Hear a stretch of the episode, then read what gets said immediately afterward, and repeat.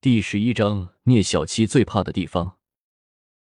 其余的师兄弟见没了热闹看，也都纷纷四散而去，留下云梦辰和聂小七两人，双目相对。云梦辰不好意思的挠挠头，笑道：“三师兄，得别说了，我带你去找找那本古书。”聂小七无奈的摇摇头，拉着云梦辰便走。云梦辰随着聂小七来到后山得一处阁楼守门的弟子。见了聂小七，不由得笑道：“聂师兄，你怎么来了？难道你今天要来看书？我怎么就不能来？我现在浪子回头，粪图强，想考个状元，行不？”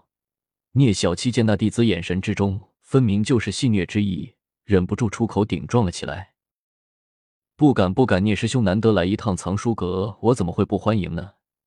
那弟子陪着笑脸，向着聂小七行礼道。哼！聂小七冷哼了一声，拉了云梦辰就要向里走去，却听到耳边传来那个弟子的声音：“不知道聂师兄这次又犯了什么错，要抄几本经书啊？”你，你才犯错！我说了，我是来看书的，你再乱说，信不信我撕烂你的嘴？聂小七最担心的事情，终于还是被这个弟子说了出来，不由得急得面红耳赤。向着那弟子怒喝了起来。难道今天太阳真的从西边出来了？那弟子对于聂小七的暴跳如雷丝毫不在意，只是用手搭在额头之上，向着西方疑惑的张望着。算你狠，我们走着瞧。聂小七愤愤的说了一句，拉着云梦辰向着藏书阁慌忙的跑了进去。原来聂小七天性调皮，自从上山以来。一直是小错不断，虽然无伤大雅，但是这样下去终究不好。于是他每次犯错，奉天哥都会罚他在藏书阁之中抄写经书。一来是为了惩罚他，二来也是希望聂小七能够多看看书，学些东西，改一下他那毛躁的性子。但是聂小七天性好动，让他在这里抄书，简直比杀了他还要难受。是以他一向听闻藏书阁三字。便闻风丧胆，双腿软。这次陪着云梦辰来到藏书阁找书，已经是他的极限了。没想到一来就被守门的弟子给盯上了，揭了老底。聂小七骂骂咧咧的拉着云梦辰进了藏书阁，却见偌大的阁楼之中摆放了无数的书籍，有不少弟子正盘腿而坐，轻轻的翻动着手中的书籍。师兄，你来了。值守的弟子见了聂小七，向着他一笑，随即开始给聂小七搬过来一个桌子，铺开纸笔，笑道：“不知道师兄今天要抄哪一卷经书？我今天不是来抄书的。”聂小七连大声说话的力气都没有了，向着那弟子无力的摆摆手。那弟子愣了愣，又不知道从那里摸出一把扫帚，递给聂小七道：“那今天不是抄书，是打扫藏书阁。”聂小七一把夺过那弟子手中的扫帚，向着外面扔了出去，怒道：“我是来看书的，难道今天师兄是自己来看书的？”那值守弟子张大了嘴巴，瞪着眼睛望着聂小七，一脸的不可置信。算了，你们燕雀安知鸿鹄之志？我现在是准备下山去考状元，去过来看看书。聂小七挥挥手，一副快要气绝的模样。那弟子也不再多说，只是拱手道：“既然师兄是来看书的，那我就不打扰了。”关于流云宗历史的书都放在那里。聂小七向着那弟子出声问道：“师兄怎么突然对这些感兴趣起来了？”那弟子好奇的问道：“别管那么多，告诉我在那不就完了？”聂小七翻翻白眼，没好气的向着那名弟子说道。上二楼，左边走，第三间屋子。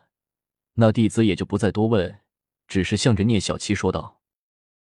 聂小七点点头，拉了云梦辰，便向着楼上冲了过去。那弟子转头向外走去，口中还犹自喃喃道：“今天难道太阳从西边出来了？聂师兄竟然来藏书阁看书。”聂小七此时比任何人都要郁闷，拉着云梦辰边走边郁闷的说道。师弟啊，现在知道师兄的好了吧？你看看我这可是拼了命来帮你找书的，我的心灵受了多么严重的创伤啊！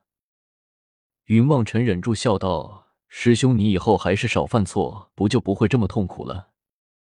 算了，都在这里了，你自己找找看吧。我是一分钟都不愿待在这里了。聂小七说着，丢下云望尘脚底抹油溜了出去。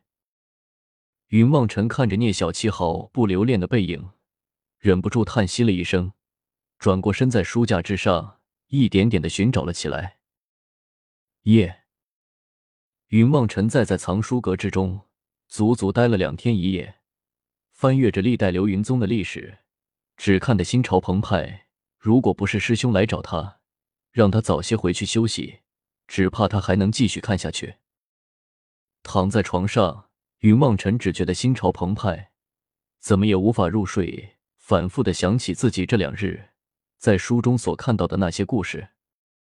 昏昏沉沉之中，一会看到自己脚踩飞剑纵横天地，一会。又见火光，隐隐冷笑云的在虚空之中，似乎十分痛苦的扭动着身躯，辗转反侧的熬到天明。早早的风问就冲了进来，看到云望尘红肿的双眼，忍不住笑道：“傻师弟失眠了吧？走吧，今天试剑之期，可不要迟到了。”云望尘连连点头，翻身起来，随便穿了衣服，随着风问向着万剑崖走去。云望尘此时已经从书中得知，万剑崖在流云峰的最高处，乃是整座流云峰上灵气最重的地方。历代流云宗的弟子们四下搜罗各种宝剑带回来，埋在万剑崖下。千年的时光宝剑，在流云峰的灵气滋养之下，渐渐便有了灵气。此时，若是有流云弟子以流云心法在万剑崖前尝试与飞剑沟通。能得到剑心的承认，便可以取得属于自己的飞剑，踏入修仙的第一步。一路上想着，云望尘已经和风问来到了万剑崖上，却见郁郁葱葱的顶峰之上，一块巨大的岩石突兀的立在那里，看不出有丝毫奇特的地方。原来流云峰真的有流云的。云望尘望着四周，忍不住叹息了一声。却见四周云雾缭绕，整个人犹如置身在仙界一般。